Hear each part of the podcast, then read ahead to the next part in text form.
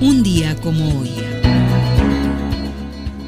24 de noviembre, pero de 1957, muere Diego Rivera, genio mexicano de la pintura. Diego Rivera fue un artista famoso por su trabajo a principios del siglo XX. Nació en México, vivió en Europa durante casi 20 años y después regresó a México.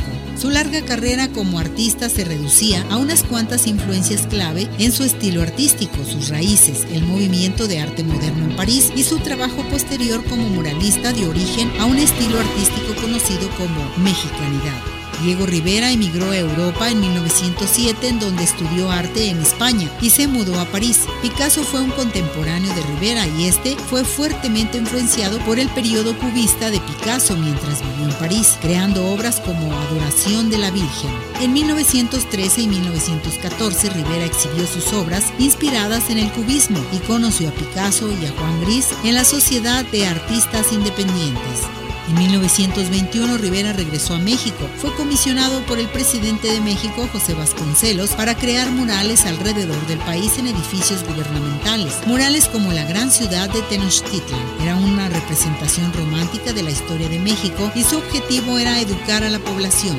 El arte de Diego Rivera fue fuertemente influenciado por sus raíces. Rivera se casó con Frida Kahlo en 1929, quien se ha convertido en una referencia del arte contemporáneo mexicano. Ella fue influenciada por el estilo simple de Rivera y su propio trabajo reflejaba su pasión por sus raíces, su estado psicológico y sus recuerdos. Todas las influencias mencionadas se fusionaron en la obra pictórica de Rivera y él acuñó este estilo artístico conocido como mexicanidad, del cual es el fundador. La mexicanidad utiliza la cultura y las raíces de México, emplea imágenes amplias, robustas y puede aparecer en murales.